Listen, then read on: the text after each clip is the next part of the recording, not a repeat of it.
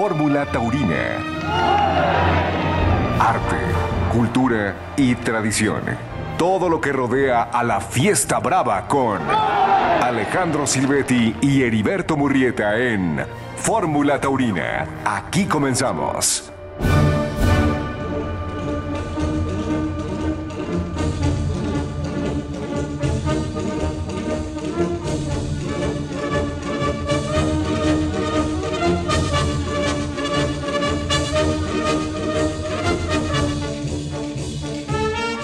Amigos? ¿Cómo están? Los saludamos con mucho gusto en este domingo 21 de mayo de 2023 en compañía del matador Alejandro Silvetti. Alejandro, buenas noches. Buenas noches, mi querido Beto, y buenas noches a toda la gente que nos escucha a través de Fórmula Taurina. Bienvenidos a este programa dominical. Tendremos el día de hoy una entrevista con Paco Prieto, un excelente escritor, un hombre con una gran cultura, aficionado a la fiesta de los toros, coautor junto con su hijo Juan de este libro estupendo de la dinastía Silvetti que fue presentado esta semana en Madrid, junto con el libro Olé y también fue presentado el documental de contenido toro y el gobierno de Guanajuato sobre la encerrona matador de Diego Silvetti que se realizó el pasado mes de febrero. Así es, un evento de mucha categoría allá en Madrid, en la Casa de México en España, y la verdad es que fue un evento muy, muy destacado. Y también tendremos la entrevista con Isaac Fonseca después de su actuación del lunes pasado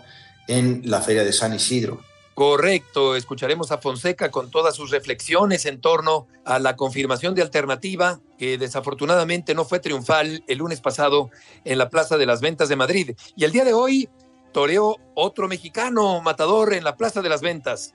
Así es, tenemos el resultado de lo acontecido esta tarde allá en Madrid, en donde se presentó Leo Valadez, el hidrocálido. Y tendremos también los demás resultados de toda la semana de la Feria de San Isidro, junto con los resultados de las novilladas celebradas el fin de semana en la República Mexicana. Estamos abriendo la conversación en Radio Fórmula. Alejandro Silvetti y Heriberto Murrieta en Fórmula Taurina con la producción de Manuel Montes de Oca y recuerden que en Facebook y en Twitter estamos también como arroba Fórmula Taurina. Aquí arrancamos el programa. Fórmula Taurina.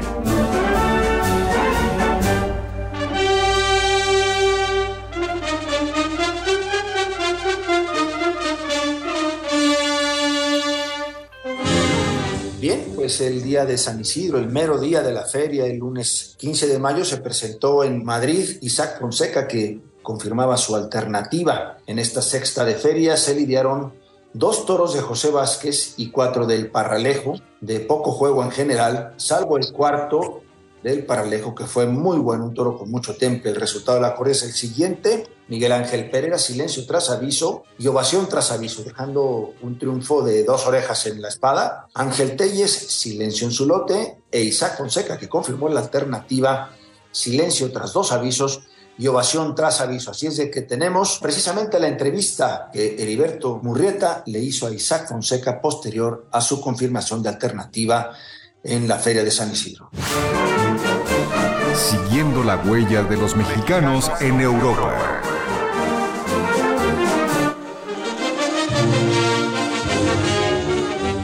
Isaac, mucho gusto en saludarte. ¿Cómo te va? Hola Heriberto, pues encantado de estar nuevamente con ustedes y pues aquí repasándonos la, la, película del pasado lunes. Y al ver esa película en tu mente, ¿qué te encuentras? Primeramente rescato todos los aficionados mexicanos que había, que eran cientos y cientos, la bienvenida tan grande que me dieron, la ilusión que tenían puesta en mí, que todavía tienen, eh, el sueño de confirmar la alternativa en Madrid, de tantas y tantas cosas y por otra parte, pues el lado claro que no fue lo que esperaba, ¿no? Y, demás.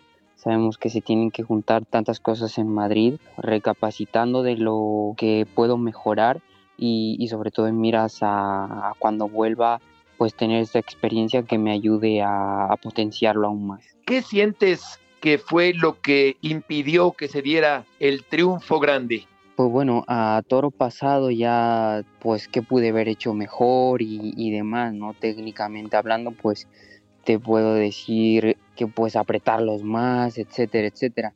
También puedo decir que los toros que tuve en suerte no fueron para esas tardes importantes que hay en Madrid, ¿no? Con toros importantes que tienen esa transmisión, esa duración, esa raza y que conectan inmediatamente con el público, ¿no?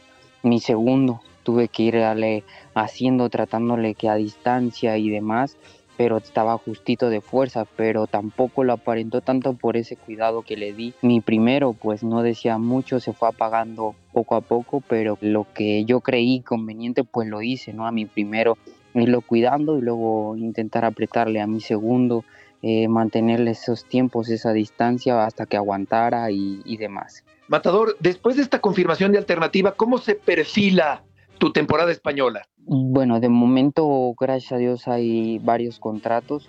Eh, están saliendo corridas sobre todo para julio y para agosto. Y lo más importante es que ahora tengo la Copa Chenel, que es pues una copa de, renombre acá en España, que soy finalista. Que el premio al triunfador de esta copa es volver a repetir en Madrid entonces, claro que voy a por ello, ¿no? Va a ser importante también, pues, de cara a, un triunfo importante en esa Copa Chenel, pues que se puedan abrir puertas en otras ferias. Estoy contratado de ferias importantes tanto en Francia y algunas aquí en España, pero conviene pues todavía ese triunfo de la Copa Chenel para que se termine de redondearla. Más allá de la cuestión técnica y los eh, momentos y las circunstancias específicas del pasado lunes, ¿cómo está tu ánimo? Después de haber confirmado tu alternativa en Madrid? Pues claro que, que sí me, me, crea pues esa un poco de tristeza, ¿no? El no haber cortado oreja o algún triunfo importante, pero pues soy consciente de ello y ahorita mi ánimo cuál es, ¿no? Pues cuando tienes una tarde así, tienes que, reponerte de decir tú, pues vamos ahora por mucho más y a mejorar esos aspectos técnicos y a mejorar tal y cual cosa, ¿no? Porque de una tarde no eres ni más torero ni, ni menos torero. Y en este caso así lo creo, porque además hubo muchísimas cosas importantes y buenas y sobre todo pues esa evolución de, de mi toreo. Al hablar de las cosas buenas, ¿qué fue lo más destacado de tu actuación del pasado lunes en Madrid? Bueno, yo creo que esa madurez que poco a poco se nota, el asentamiento, la puesta en escena y el tipo de trazo, las posturas y, y demás. ¿Cómo fue, Isaac, la experiencia de llegar a la plaza en autobús? Fue espectacular porque, pues bueno, eso no, no había sucedido nunca y mucho menos que un mexicano haya sido como el elegido, ¿no? Nada más llegar, ver a, cientos de gente, cientos de aficionados mexicanos, cámaras, celulares, grabándote esa expectación tremenda, que yo tampoco había visto tanta gente estar atenta para recibir a un torero llegando a las ventas.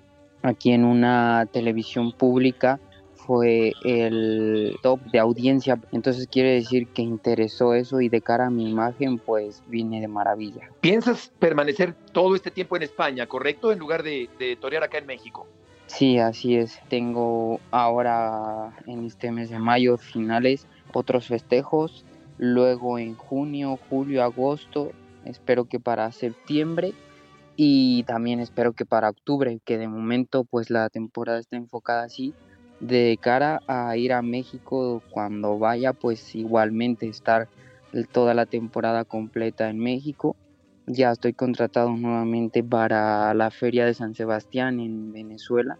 Entonces, pues está enfocado así. ¿A qué se debió, Isaac, que no participaste en la Feria de Aguascalientes?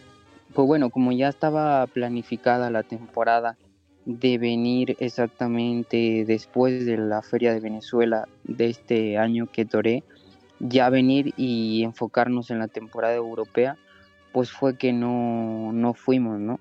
También es cierto que nos llamaron para ir, pero bueno, estaba enfocada de esta manera. Isaac, volviendo a lo del lunes pasado, ¿cómo sentiste al público? Te digo, lo, el tema de los mexicanos y demás, con ese cariño, ese impulso, esa ilusión que tienen en mí tremenda. Los aficionados españoles igualmente, ¿no? Mucha gente se reunió para ver a Fonseca, para, pues como saben de mi historia y demás, estuvieron presentes, ¿no? también está ese público de Madrid exigente y que han reconocido pues la labor, pero también la afición de Madrid juzga en base a los animales que uno tiene enfrente, ¿no? ¿Qué se siente ponerse delante de animales con tanto trapío, con tanto volumen? Es muy, no sé, muy reconfortante porque pues nosotros como seres humanos nos protegemos del peligro, ¿no? Es nuestro instinto y, demás. Y el saber que soy capaz de sobreponerme a, a, mis propios miedos, que fui capaz de ponerme delante de un animal de 500 y pico kilos, pues no tiene precio, ¿no? Porque uno se siente grande de, saber que lo dominaste, de saber que te pasaste los pitones cerca del cuerpo, es satisfactorio. La corrida del Parralejo tuvo que ser parchada. De los seis toros que se lidiaron, ¿cuál te pareció el mejor? El del maestro Miguel Ángel Pereira, su segundo, el cuarto de la tarde, si no me equivoco.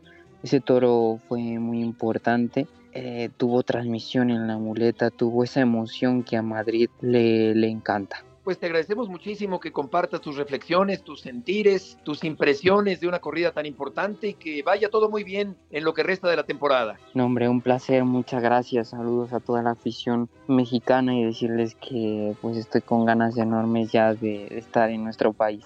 Un abrazo, Isaac, y que te vaya muy bien. Muchas gracias. Hasta luego.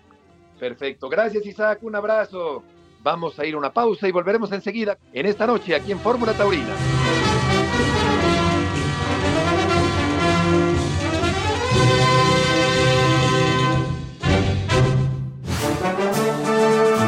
Ya estamos de regreso en Fórmula Taurina.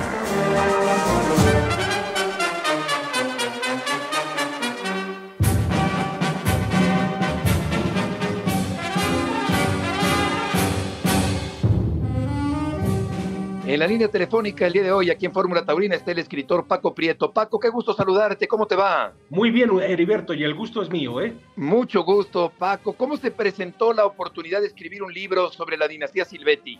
Pues mira, fue una cosa muy, realmente muy hermosa, porque como sabes, es un libro que escribí junto con mi hijo Juan, y la investigación también la hicimos los dos. Entonces fue una cosa agradabilísima para mí. De hecho, mis dos hijos, Andrés y Juan, venían conmigo a los toros desde que eran pequeñitos. La idea surgió de nuestro amigo Cue, él fue el que tuvo esta idea, el que produjo de hecho este libro.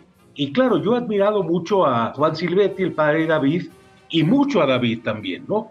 Entonces, para mí era un gustazo escribir sobre ellos, reflexionar sobre ellos y al mismo tiempo ahondar en la historia de esta dinastía, que es de hecho la más antigua, si nos vamos a, a toreros triunfadores, la que ha tenido más miembros en la historia, en la historia del toreo, porque escribe sobre algo que te va haciendo rememorar momentos que se te quedan metidos dentro, que sales de la plaza y sigues recordando, y luego eh, el día menos pensado en una conversación, otra vez revive pues la, aquella faena que viste y alguien, un aficionado, te hace ver algún detalle que tú no viste y así va pasando la vida y tú sigues recordando porque el torero, y esto lo dijo un día Sabater, lo escribió más bien en una cátedra en la Universidad Menéndez Pelayo. El torero tiene mucho de nostálgico, ¿no? Es decir, esos momentos que nos marcaron en una plaza, que se nos grabaron para siempre y que pasaremos el resto de nuestra vida rememorándolos. Sin duda, Paco, ¿de qué manera está dividido el libro sobre la dinastía Silvetti? Primero hago una introducción, digamos, a, a lo que es la dinastía, ¿verdad? Y después empezamos a ver a todos y cada uno de ellos. A don Juan Silvetti Mañón, fue un fenómeno, no solamente como torero, sino un fenómeno como persona, ¿verdad? Un hombre muy violento, responde mucho al México tanto bárbaro de aquellos años, ¿verdad? Pero al mismo tiempo un hombre como buen torero, un hombre que tiende al refinamiento, al encuentro de las artes, era, era un buen lector, era un hombre que amaba profundamente la música, las artes plásticas, y era también un salvaje en otro sentido, ¿no? Y luego viene don Juan Reynoso, Silvetti Reynoso, torero finísimo. A, mí siempre me encantó porque desde cómo se plantaba en el ruedo, ¿verdad? Decían que torero para toreros, pero cuando tenía un, toro enrasado enfrente, era un torero para cualquiera que llegue ahí sin haber ido jamás a una corrida de toros y que le transmite la emoción, ¿no? Y curiosamente muy diferente a su padre. Tuvieron muchas broncas entre ellos porque el padre no concebía, ¿verdad?, ese refinamiento, le parecía incluso hasta cosa afeminada, en fin, para usar el lenguaje también de ellos atrás, ¿no? Y se impuso con mucha fuerza, con su modo, por otro lado, sí clásico, pero también muy personal de toreo, muy elegante, muy, en fin. Y luego viene David, y David, mira, a mí David me toca mucho.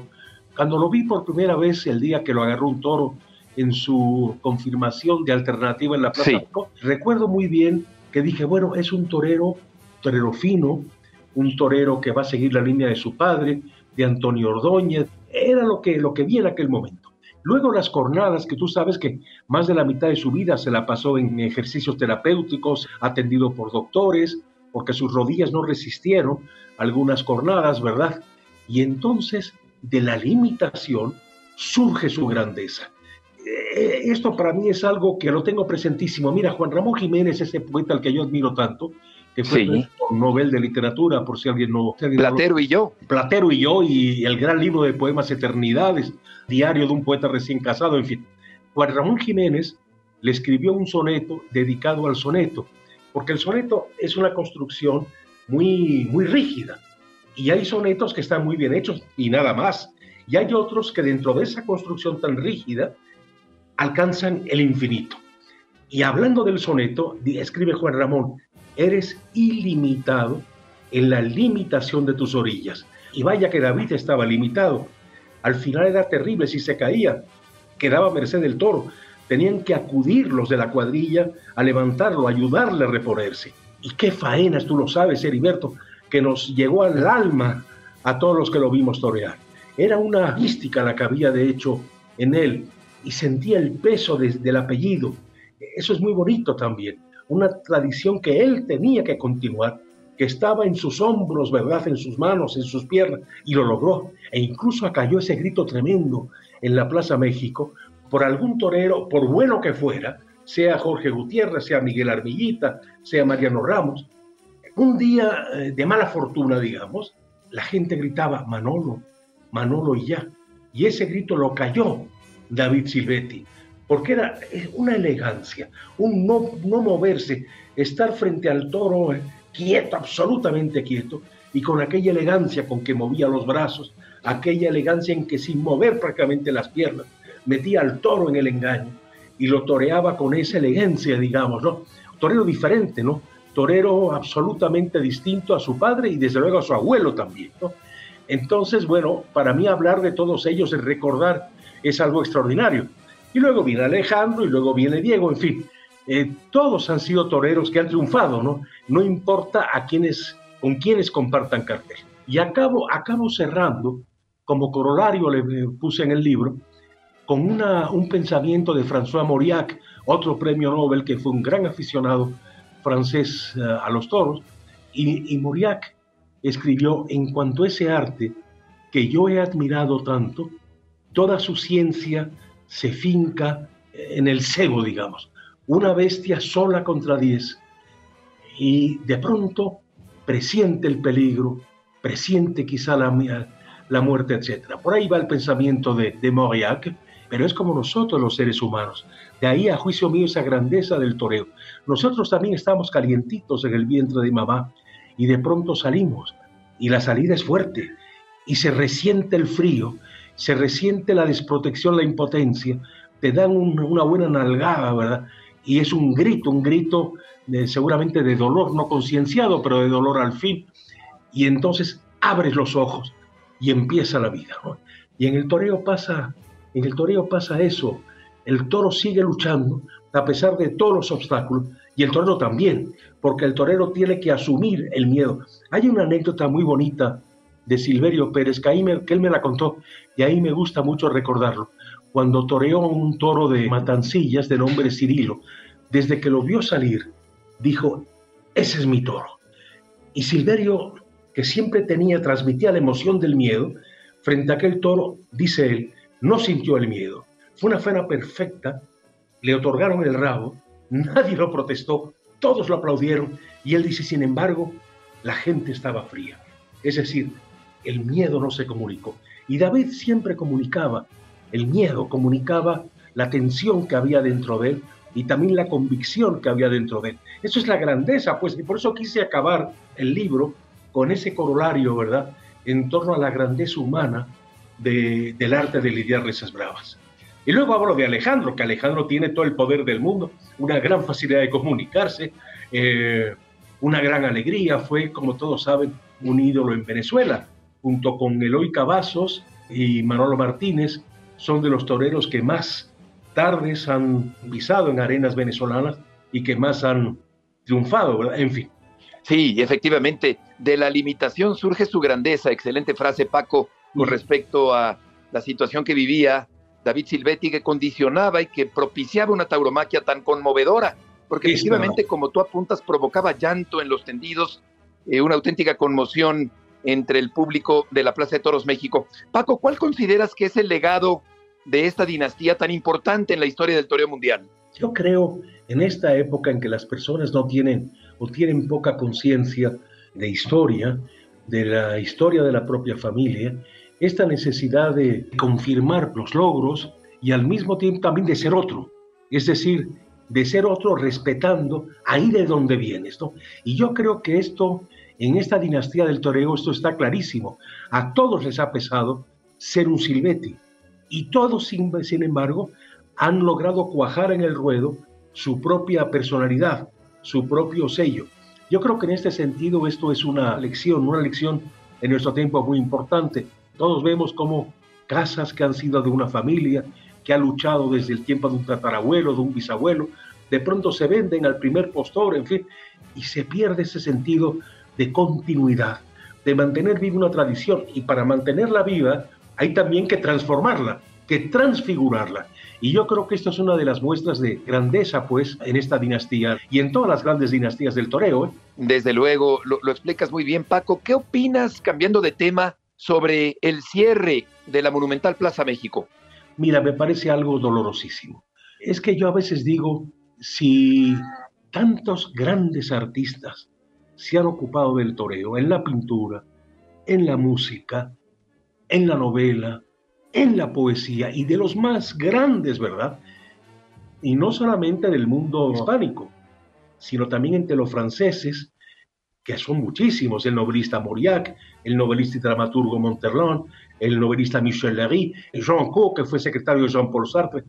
Si tantas personas de grandes pensadores se han ocupado del toreo, sin ir más lejos José Ortega y Gasset, bueno, y aquí en México Alichu Macero y, y Salvador Elizondo, un escritor con un dominio del lenguaje, un escritor exquisito, incluso un escritor difícil también, ¿no? Se han amado la fiesta de los toros. Oye, esto solamente es para por lo menos tener respeto a esa actividad. Pero esto súmale otra cosa, esas personas que hablan, hablan desde la ignorancia, nunca han estado en una ganadería.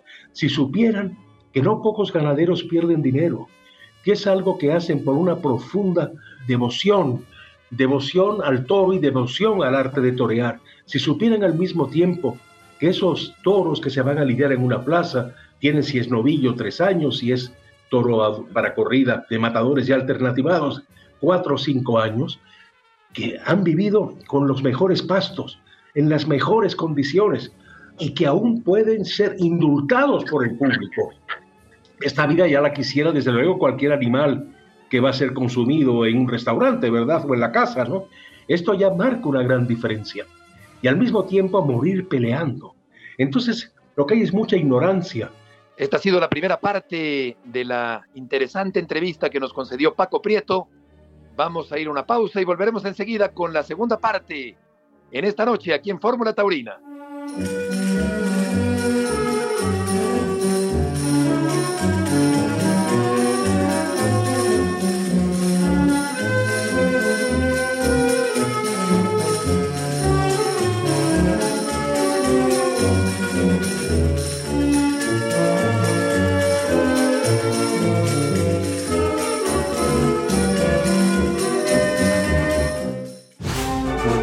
Estamos de regreso en la Fórmula Taurina.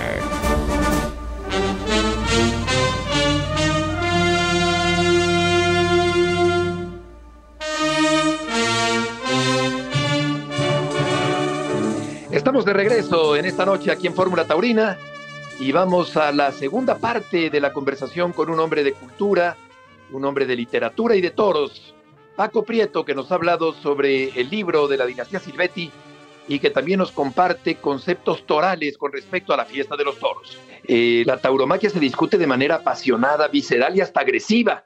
Y por lo general, los argumentos de quienes repudian las corridas provienen de la desinformación. Eso.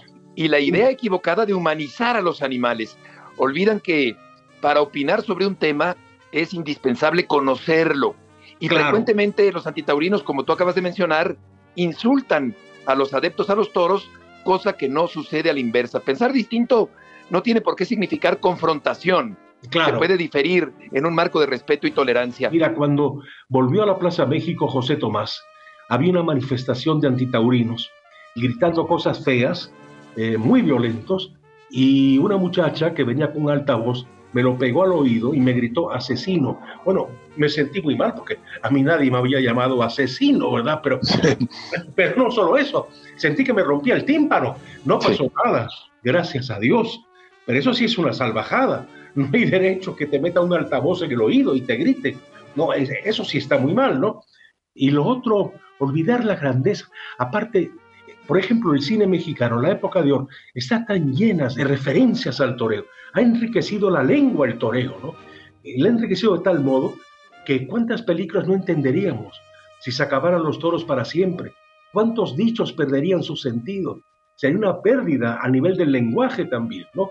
Y, bueno, me parece algo, bueno, en México tenemos una de las mejores películas taurinas, la que hizo Velo, que es una película, claro, protagonizada por Luis Procuna, y luego el gran italiano Francesco Rossi, un gran cineasta, guionista y director, de cine social comprometido con los problemas serios de desajustes en el mundo, etcétera, escribió La Hora de la Verdad con Miguel Mateo Miguelín de protagonista, que es una hermosa película, una película muy profunda, y el propio Ross hizo una versión de la ópera Carmen, porque claro, dice que era de allá de Pornimo, del sur de Francia, también, o creo que, creo que nació en París, pero su familia era de por allá, y escribió La Arlesiana además, ¿no?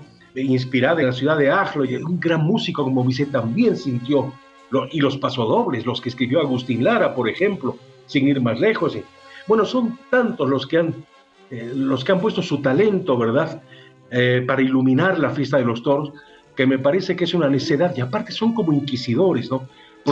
a usted no le gusta, bueno, no le gusta, pero tenga usted un corazón liberal, ¿no? Decía Ortega y Gasset, que era un gran aficionado, y hasta aficionado práctico, y escribió ese gran libro que se llama La Casa y los Toros, libro que yo recomiendo muchísimo que se lea. Ortega y Gasset tenía el sentido de que el toreo es algo que hace vivir lo que es el sentimiento del honor, es decir, del respeto a ti mismo y también del respeto al otro. Es decir, la necesidad de defender los valores en los que uno cree con toda la elegancia que permite también escuchar al otro. Te preguntaría, Paco, eh, si sientes que se ha deteriorado o distorsionado la imagen del torero en la sociedad actual. Sí, yo creo que totalmente. Creo que es también por ignorancia. Ignacio Sánchez Mejías, al que Federico García Lorca le escribió ese famosísimo poema a las 5 de la tarde, etc. Eh, Sánchez Mejías escribió teatro y muy buen teatro. Los toreros que yo he conocido o tocan la guitarra o cantan, eh, algunos hasta componen y, suelen leer. Me acuerdo del Viti, una vez que conversaba con el Viti y tenía dos obras de Miguel de Unamuno sobre su mesa en el hotel, ese hotel se llama Etiopía, creo, y en general uno se da cuenta que el toreo tiende, en primer lugar, tiene un origen campesino, por, por regla general, y aunque ya haya nacido en la ciudad, en una ciudad como México, Madrid, en fin, pero es alguien que, que va al campo siempre, porque claro, en el campo es donde se crean además los animales, ¿no? Entonces, hay en el toreo esta tendencia que no se da, por ejemplo, en un boxeador, ¿verdad? Es decir, es una diferencia radical de humanidad. Pero bueno, en fin. Sí, e, e, esta parte bucólica eh, que tiene que ver con el campo y lo que eso despierta, desde luego, y el torero, decías Paco, sí ha perdido un poco de esa imagen heroica que tenía anteriormente en la historia de la sociedad y en la historia del toreo. Bueno, yo creo que desde luego eso no, ¿eh? Que sales ahí te juegas la vida y hemos visto, ¿verdad? El caso tristísimo de la cornada de Robles, el caso tristísimo de la cornada de Nimeño. Por eso esta cosa religiosa, que es el enfrentar la muerte. Cuando estás enfrentando la muerte, te vas a ti mismo, al centro de ti mismo, te cuestionas de alguna forma a ti mismo y como el poeta cuando acaba un poema, te concentras en el silencio, en la expectación, es decir, en una confianza, en una fuerza superior que va a estar de alguna forma contigo. Yo creo que es muy raro que no se dé un sentimiento profundo religioso en los toreros. Sí lo ha habido, pero pocos. Entonces es otro valor que, que se está perdiendo en nuestro mundo también. ¿eh? El sentido de enfrentar la muerte, de que finalmente nos guste o no nos guste, somos seres que nos vamos a morir. Si no tenemos fe, pensamos que somos seres para la muerte, al modo de Sartre. Si tenemos fe, sabemos que esto es un tránsito. Pero finalmente lo que le da densidad a la persona es el enfrentamiento con la muerte. Y eso el torero lo hace a veces todos los días en temporada, ¿no? Ese momento de silencio en que van a la capilla y hacen silencio precisamente. Hay una grandeza en esto. Mira, ese grito que a mí me emociona tanto, cuando el torero es, por ejemplo, tocado por el toro y se levanta y, retoma otra vez el engaño y dice, déjenme solo. Ese grito, déjenme solo, es una grandeza que se está perdiendo, que casi se ha perdido en el mundo contemporáneo, en que todos vivimos como alienados, como sujetos a hacer cosas, a ver cosas y a no darnos tiempo, ¿verdad? Para meternos dentro de nosotros mismos. Esa es una grandeza del toreo. De acuerdo. Paco, qué placer escucharte con tu cultura, con tu verbo elocuente, con tu pasión taurina. Muchas gracias por tomar esta llamada de Fórmula Taurina. A ti, Heriberto, muchas gracias. Esta semana fue presentado en Madrid este libro extraordinario, un trabajo descomunal, el libro total y definitivo de la tauromaquia, un homenaje a la fiesta, Alejandro, un libro que realmente se tiene que conocer en todo el mundo y un artífice de esta producción editorial que es José David González Chefus. Chefus, buenas noches. Eh, bienvenido a Fórmula Don Alejandro, qué gusto, Beto. Me da muchísimo gusto escucharlos y muy agradecido con que me llamen para platicar de esta presentación. Y mi querido Chefus, pues como figura del toreo fuiste a la Feria de San Isidro a presentarlo en dos lugares extraordinarios, en la Plaza de Toros de las Ventas, en el Salón Antonio Bienvenida y luego en la Casa de México en España, ¿no? Entonces, a ver, platícale al público qué ha pasado en esta semana, cómo han sido estos dos eventos que estuviste ahí presentando tu libro en, pues en la meca del toreo, ¿no? Siempre lo platico yo en, plural, porque si bien yo fui, bueno, el promotor de que se diera eh, esta posibilidad de hacer este libro precioso de Toro Solé, pues es una colaboración de muchos que afortunadamente tuvimos la oportunidad de presentarlo pues en la catedral. En, las ventas, en la sala de Antonio Bienvenida, eh, vivíamos en una mañana de no hay billetes y sobre todo que tuvimos amigos, eh, donde como relaté ayer en la primera presentación, Contamos con las mejores plumas, los mejores pinceles, los mejores capotes, las mejores ideas y sobre todo eh, todo el amor y todo el cariño. Nos acompañó Curro Vázquez, nos acompañó Roberto Domínguez, nos acompañaron los artistas Diego Ramos, eh, Capelo, Fernando Herrera, Matadores Diego Silvetti, Ginés Marín, bueno, eh, todos los compañeros, Joaquín Arjona, Rafael Cue, el maestro François Zumbiel, José Carlos Arevalo. Entonces, bueno, pudimos platicar y consideramos que gustó mucho, que emocionó, que la gente quedó pues este, impactada por ese trabajo que hemos hecho como, como repito, con mucho amor y mucha dedicatoria al mundo del toro.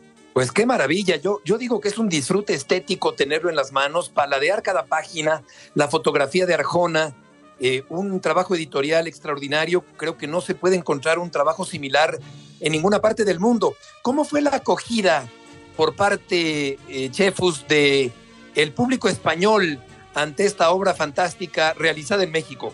Pues una sorpresa para todos. Es un libro que cuando lo tienes en las manos emociona, emociona por su tamaño, por su calidad de producción, por la selección de las fotografías, por los textos. Y es un libro que se tiene que, eh, vamos, tener. Consideramos, inclusive recuerdo en el programa pasado que hicimos, eh, que aquí el matador Alejandro nos pidió que hiciéramos el compromiso de no hacerlo nunca ni compartirlo en una versión digital, puesto que se perdería la, emoción, el contenido. Pero evidentemente presentarlo en Madrid, pues la exigencia siempre va a ser máxima. Es la máxima exigencia para los ganaderos, para los matadores, para los que tratamos de hacer un libro, porque ahí, ahí nada se regala. Ahí o las cosas son de verdad y el triunfo es verdadero o no viene nada. Entonces, el primer triunfo es que estuvo la sala llena, pero que una vez estando ahí, consideramos que salimos por la puerta grande, debo decirlo. Debo decirlo que esa fue la acogida. Quería preguntarte, eh, en mi opinión, digo yo que este libro es un tratado de tauromaquia gráfico. ¿Cuál es la definición que tú le das al libro? A mí me gusta decir, retrata toda la belleza o mucha de la belleza universal que está representada en imágenes, en textos, en frases, en muchas frases musicales, hay una presencia musical en el libro. Fuimos relatando cómo se aparecía acompañado de frases de autores musicales. Nací antes que en el ambiente del toro, en el ambiente musical, y fui acompañando y encontrando eh, un hilo narrativo mm, a través de la música, pero lo que es importante es la palabra universalidad. Este es un libro que se puede compartir con cualquier habitante del planeta. Me emocionaría mucho llegar un día a Shanghái, a Londres, a Nueva Zelanda, vamos a países no taurinos, al mundo no taurino, y yo estoy seguro que quien tenga este libro en sus manos se va a emocionar y se va a interesar por acercarse a este bellísimo y maravilloso mundo del toro. Vamos a ir a un corte comercial y regresaremos con David González Chefus en esta noche aquí en Fórmula Taurina.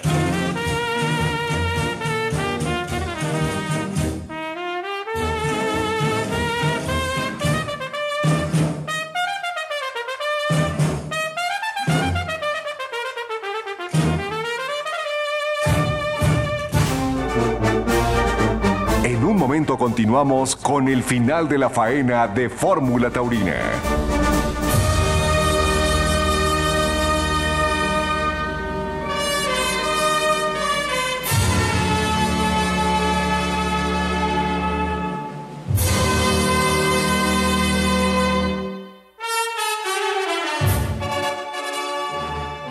Estamos de regreso en esta noche aquí en Fórmula Taurina y vamos con David González Chefus, el artífice de un libro extraordinario de nombre Olé. ¿Cuál fue el tiraje original, mi querido Chefus, del libro? Hicimos 1500 piezas, eh, donde ya está vendido prácticamente todo en México, quedan quizá 200 o 300 ejemplares. Realmente eh, para España se va a hacer a través de una editorial allá, donde se va a cuidar la misma calidad de impresión, puesto que aquí la forma también es el fondo, es muy importante que se reproduzca en las mismas condiciones, en, las telas de los forros, en la calidad del papel, la impresión, la reproducción del color. Estamos ya en breve, anunciaremos en unos par de meses eh, dónde se va a poder conseguir. Y hay algunos libros que hemos dejado en Madrid, en la librería de las ventas, donde ya se puede comprar desde este momento, pero vamos a buscar hacer un tiraje mayor para que esto llegue pues a las mayores manos posibles. Qué bueno, mi chef. Pues, ¿Quién fue el que se llevó los libros a España? Porque eso es.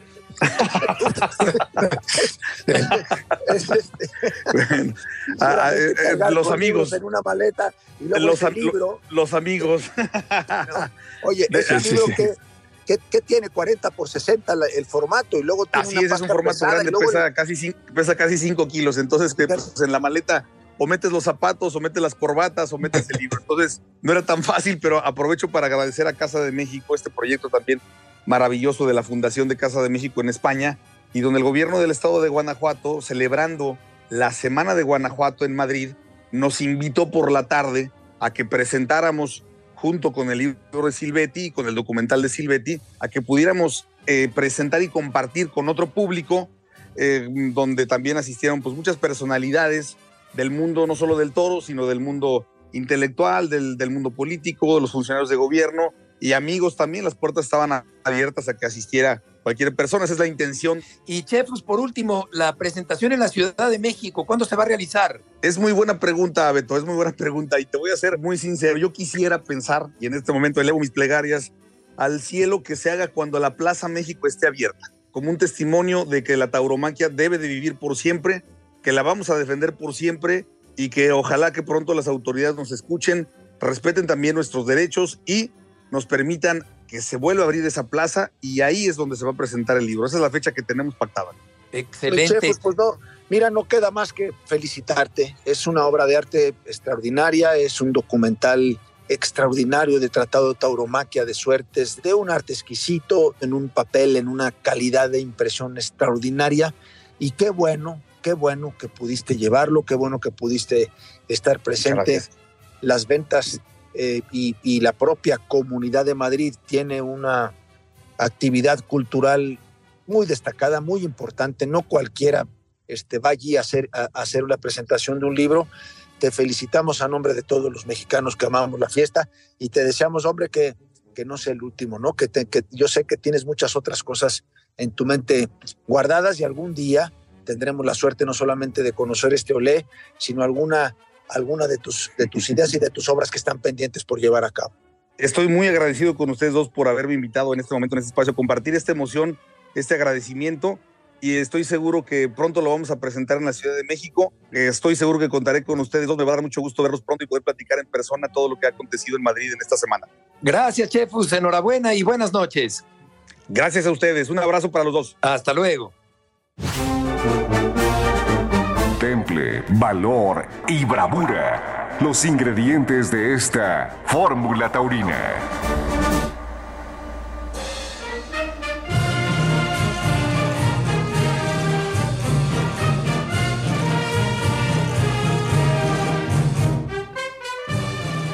El matador mexicano Leo Valadez cortó una oreja y estuvo a punto de cortar otra en una muy brillante e importante actuación el día de hoy domingo en la Plaza de las Ventas dentro de la Feria de San Isidro en Madrid. A punto estuvo Valadez de salir a hombros por la puerta grande, cortó una oreja de su primer toro. El día de hoy en esta relevante actuación que ha tenido con los toros de Fuente Imbro, el matador de Aguascalientes. En la línea telefónica está precisamente Leo Valadez el día de hoy aquí en nuestro programa de Fórmula Taurina. Leo, mucho gusto en saludarte. ¿Qué consideras que fue lo más importante de tu actuación de hoy en Madrid?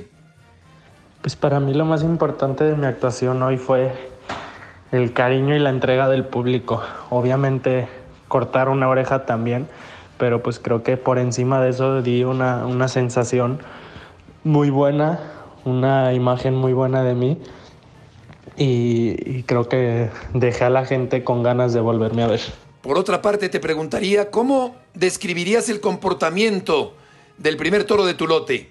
Sobre todo diría que tuvo un muy buen pitón derecho que, que me permitió hacer una, estructurar una faena basada en ese pitón y, y el cual el toro se entregado al igual que yo durante la faena y, y pues me permitió eso, hacer una faena de oreja en Madrid que, que como todo el mundo sabe es muy importante. Sí, un toro importante al que supiste aprovechar cabalmente. ¿Cuál fue el momento más importante de tu actuación? Yo diría que, que pues no hubo ningún momento más importante que otro.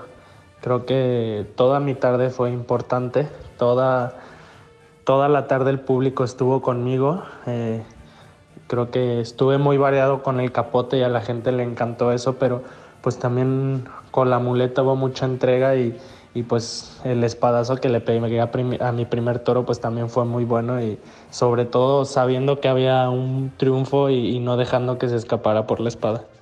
Sí, efectivamente no hay un solo momento en particular, sino varios momentos importantes de tu actuación. ¿Qué te pareció la respuesta del público de Madrid? Como dije al principio, la, respuesta del público me pareció pues muy bonita. Creo que, que Madrid es una plaza, como todos saben, muy exigente, pero también que se entrega si, si ve al torero entregado. Y yo, pues la verdad que hoy disfruté mucho mi tarde desde principio a fin. Obviamente muy responsabilizado por, por el compromiso que conlleva estar tan anunciado en Madrid, pero creo que el público también me disfrutó a mí. Sí, el público estuvo contigo toda la tarde. Y por último te preguntaría, ¿qué te hace sentir el hecho de haber estado muy cerca de abrir la puerta grande el día de hoy en las ventas? Pues sentí, como bien dices, sentí que rocé la puerta grande. Creo que mi segundo toro se lastimó, pero... Y fue una verdadera pena porque el toro estaba haciendo cosas buenas, la gente estaba muy entregada conmigo y pues bueno, me quedo con, como he dicho, el cariño de la gente y, el grito de un aficionado del tendido 7, el más exigente de la plaza, que dijo que, gritaron que, que, había que darme más oportunidades y que tenían ganas de verme. Yo creo que pues mi meta era salir a hombros, pero creo que esta oreja vale muchísimo y, ojalá y bueno, yo estoy seguro que me va a servir para mucho esta temporada. Correcto, Leo. Muchas gracias por tomar esta llamada. Enhorabuena por esta oreja que vale oro. Estás escuchando Fórmula Taurina. Estamos llegando al final recordándoles que si no pudieron escuchar el programa completo, lo pueden eh, seguir y lo pueden escuchar en Spotify, Fórmula Taurina. Ahí están todos los capítulos de Fórmula Taurina en la plataforma de Spotify. Y estamos llegando, Matador, al final del programa del día de hoy. Así es. Gracias a todos por escucharnos y suerte siempre.